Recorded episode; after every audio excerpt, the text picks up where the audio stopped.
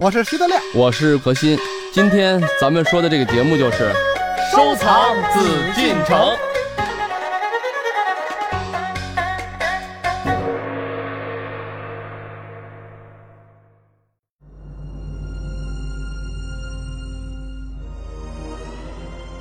上阳台帖是唐代诗人李白唯一流传于世的真迹，而张好好诗也同样是唐代诗人杜牧的唯一流传墨迹。这两件唐代法书珍宝，如今都收藏于北京故宫博物院。这两件稀世珍宝曾经经历过什么样的辗转流离？这背后会有怎样的故事？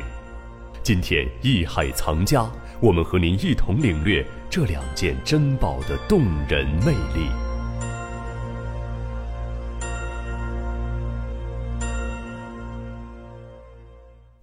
各位好，欢迎大家继续来收听我们的《艺海藏家》。今天是我们收藏紫禁城的日子，还是照例邀请到我们的何许人也组合，请二位和大家问声好。大家好，我是何鑫。大家好，我是徐德亮。嗯，今天呢，我们要和大家走进到故宫，来了解这样两件法书，了解两位唐代著名的诗人，同时呢，还有一位震烁古今的藏家，我们一起了解他们背后的故事。首先呢，先和大家说一说李白的《上阳台帖》。在我们上节目之前呢，德亮就提出了很多自己的疑问，嗯你先跟我们说说。咱们先介绍介绍上阳台帖哈，嗯这帖因为我们学书法的呀也都写过，但只是写着玩儿。为什么呢？就是它的这个气象万千，嗯但是呢，它很多地方我认为不合法度，因为它是这个李白完全没有习气。什么叫习气呢？就是他不是一个书法家，没有那些个习惯养成的那种气。李白很重要的一个问题呢，那个嗯刚才我们在底下也讨论过啊，嗯就是说书法家啊。也有一个问题就在哪儿，他在写每一些东西的时候，会不自觉的啊，把他书法的一些章法、啊、放在里头。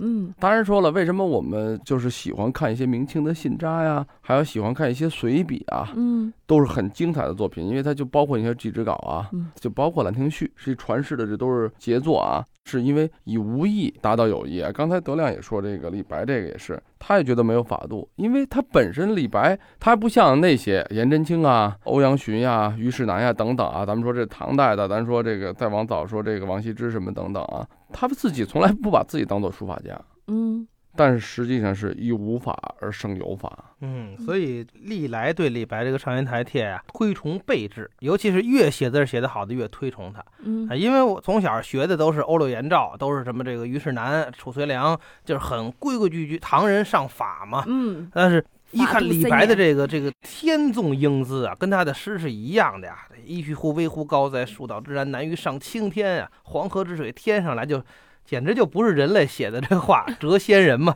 嗯哎，所以他这个字儿确实是好，他不像我们现在学写字，我们现在写字儿，比方说老师教你看回风啊，永字八法，你写每一个字儿都得跟帖一样，嗯但是其实古人恰恰认为这都是习气，就是你写这个勾的时候，先要顿一下再勾。为什么说《兰亭序》好？说二十多个之字儿没有一个一样的。那我们嗯讲究的是这个，就是每个字它都是字出心裁、字出机杼，按照那么随意这么编排，而不是说每个字儿都一样。你看着就跟那个呃仿宋体那个签字儿似的，那并不美。嗯，对，当然德亮呢说的是高级境界啊，嗯咱们这听众千万也要注意啊，我们现在说的是一件作品，嗯呃，一个艺术品给我们带来的感受，跟这个练习毛笔字啊，嗯，这有些听众们啊，尤其小朋友们，或者说是这个家里有孩子教学的啊，那孩子们随意去写 吧，嗯就随意发挥不行。所有的书法家，所有的能表达自己心境，就是自如其人这个境界的时候嗯，一定是经过了他艰苦的训练。嗯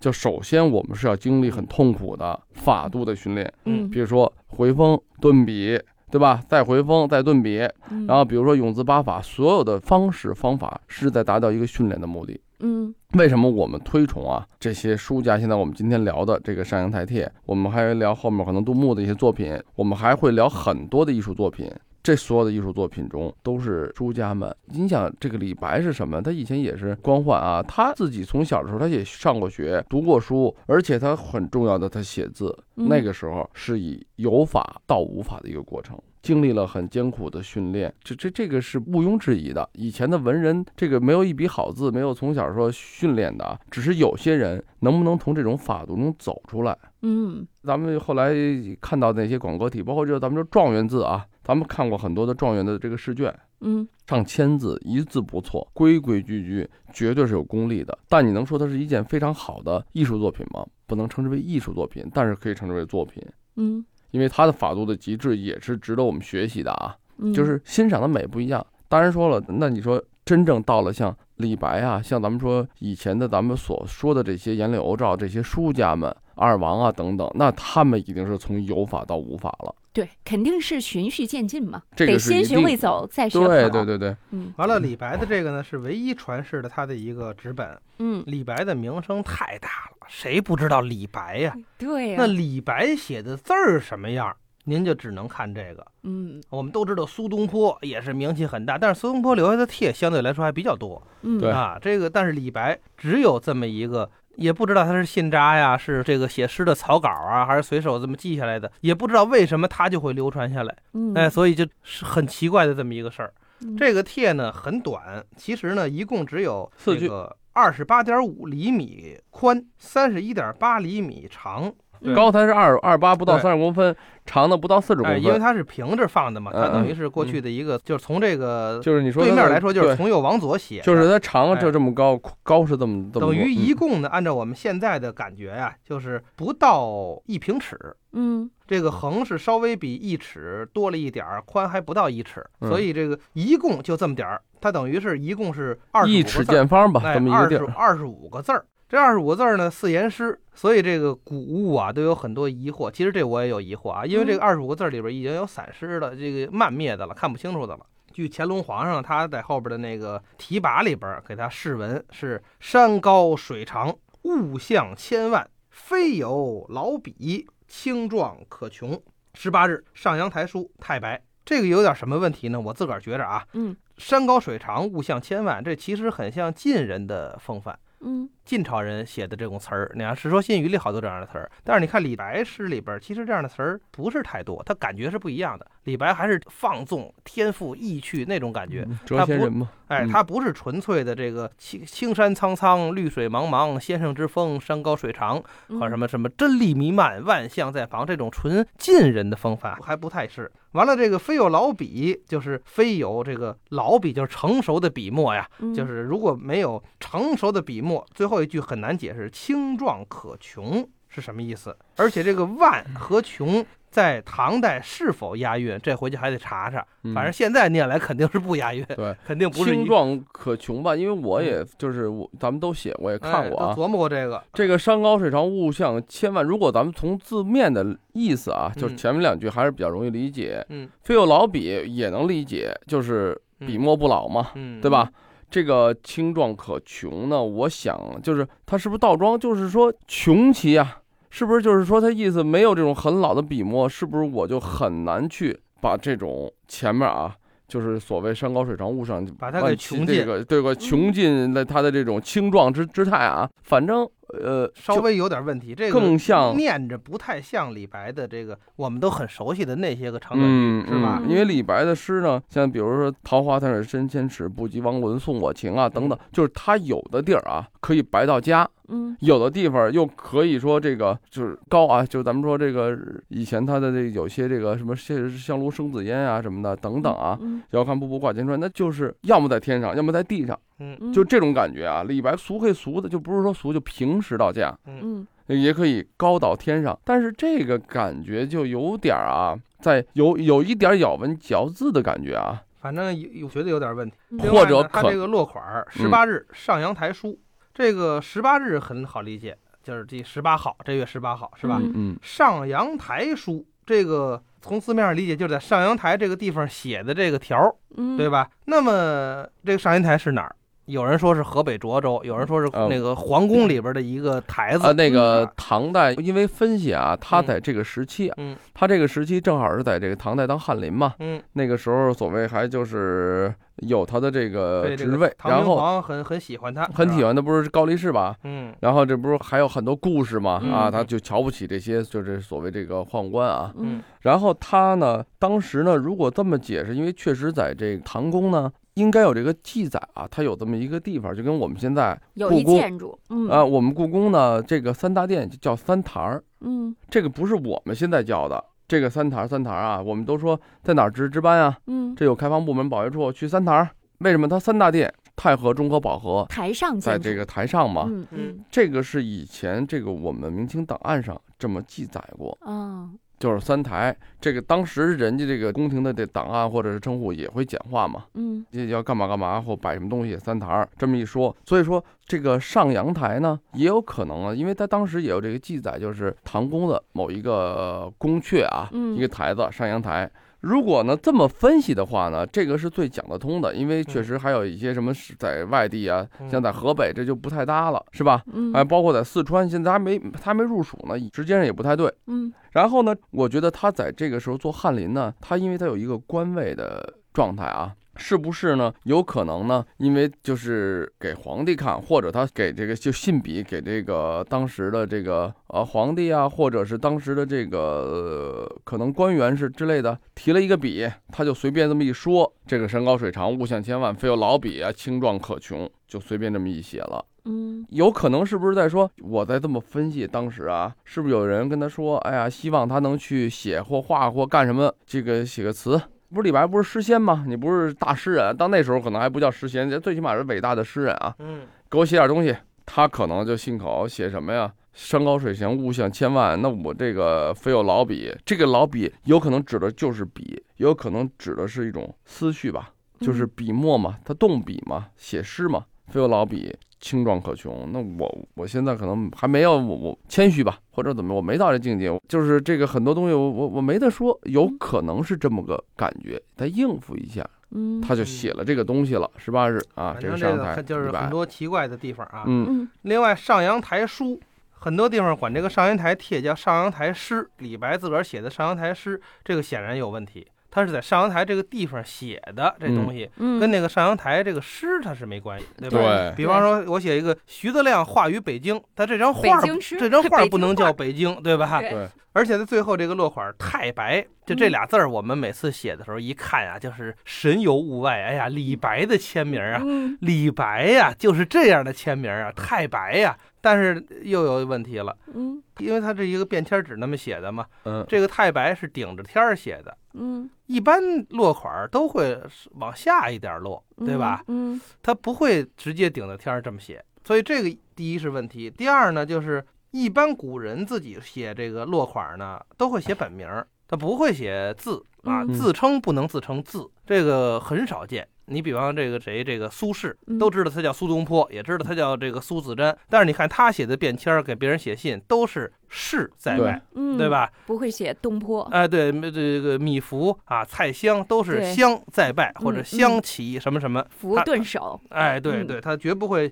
写自个儿的字，嗯写自己字的我只见过就是赵孟俯，他字子昂嘛，嗯那个《秋菊有佳色》那个帖，他嗯下边数了一个子昂。嗯但是那个呢，也也可以理解，因为那会儿他已经岁数太大了，然后级别太高了，这个没有人能够直呼他的名字了。所以嗯当时其实有一点就是有点以字行这意思了。你说当时谁还能管他叫赵孟俯？没人能这么叫了。年年高七八十，完了当那么大的官儿是吧？嗯这个门人弟子遍天下，所以他属个子昂是可以的。那么假如我们认为上阳台是皇宫里的一个地儿，那李白当时岁数很年轻。是吧？他又是当翰林的，当嗯小翰林官儿那的还不啊大，对，嗯他他不会给自个儿直接数一个太白，呃，这个都是很奇怪的地但是方。如果按照李白的个性来说呢，也有这种可能吧？目呃空一切。所以说我为什么刚才讲，我就分析啊，咱们现在嗯聊这个，咱们说书法以外的东西啊，嗯就是因为他就是想去，呃，怎么说呢？如果有人啊嗯跟我求这个诗啊或怎么样，我想去打发他们，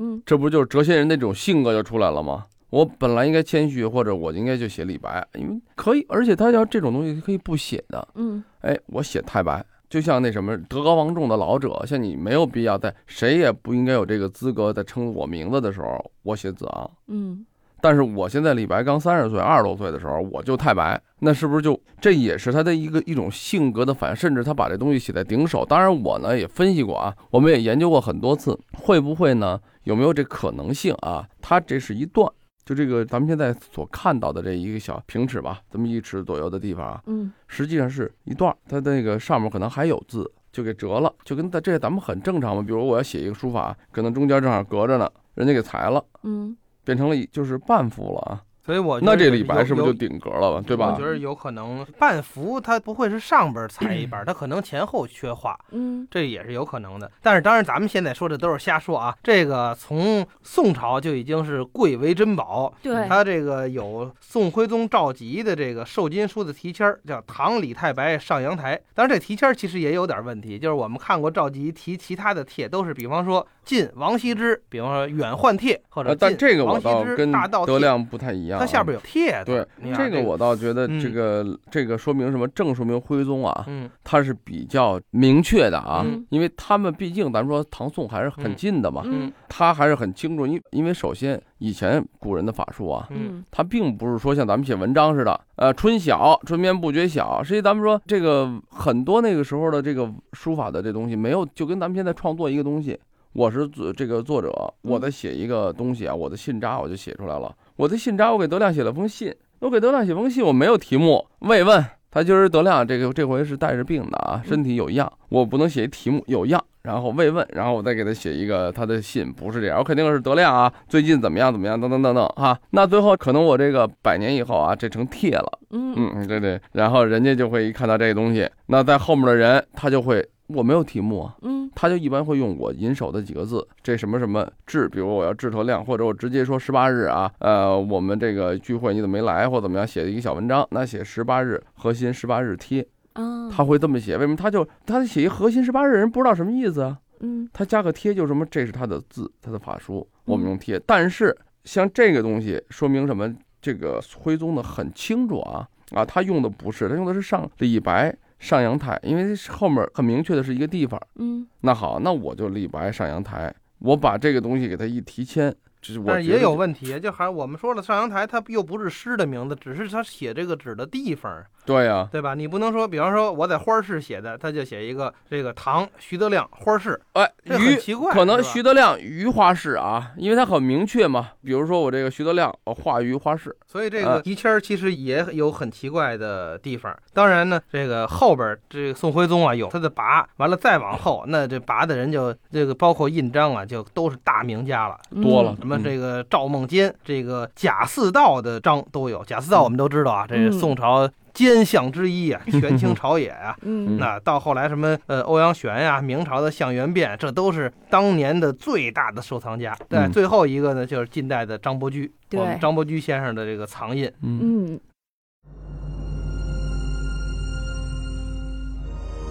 《上阳台帖》唐·李白书，纸本，纵二十八点五厘米，横三十八点一厘米，草书五行，共二十五字。银手清高宗弘历楷书题“清廉益汉”四字。正文右上宋徽宗赵佶授金书题前，唐李太白上阳台一行。后址有宋徽宗赵佶、原张彦、杜本、欧阳玄、王于庆、微肃、邹鲁，清乾隆皇帝提拔和官款。此帖曾入宣和内府，后归贾似道。元代经张彦处，明藏项元变天籁阁。清代先为安琪所得，再入内府，清末流出宫外。民国时入张伯驹手，建国后献给中央国务院。一九五八年，此帖转交故宫博物院收藏。